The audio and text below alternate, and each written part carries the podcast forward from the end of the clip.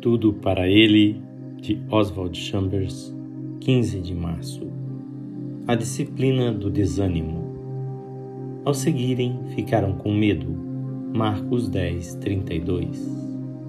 No início de nossa vida com Jesus Cristo, tínhamos certeza de que sabíamos tudo o que havia para saber sobre segui-lo.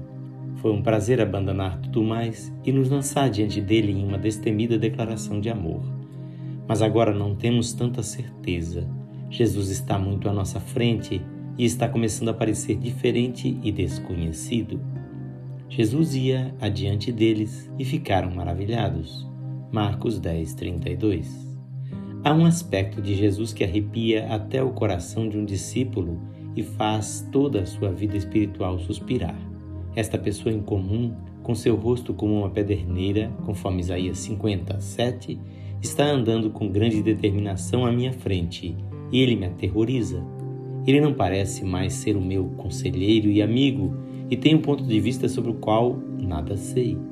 Tudo o que posso fazer é ficar de pé e olhar para ele com espanto. No começo eu estava confiante de que o entendia, mas agora não tenho tanta certeza. Começo a perceber que há uma distância entre Jesus e eu e não posso mais ter intimidade com ele.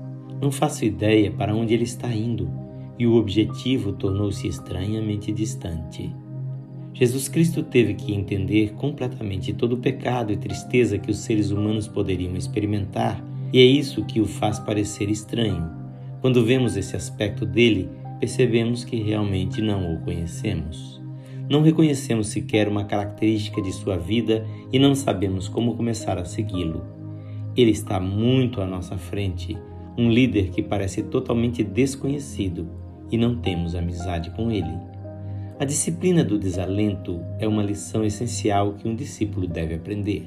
O perigo é que tendemos a olhar para trás em nossos tempos de obediência e em nossos sacrifícios passados a Deus em um esforço para manter nosso entusiasmo por Ele forte. Veja Isaías 50, de 10 a 11.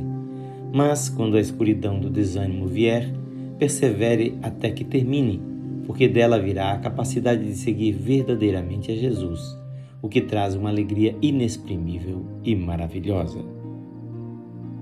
Esta leitura do clássico Tudo para Ele, de Oswald Chambers, é feita por seu amigo, pastor Edson Grando. Que o Senhor Jesus lhe conceda perseverança na hora do desânimo.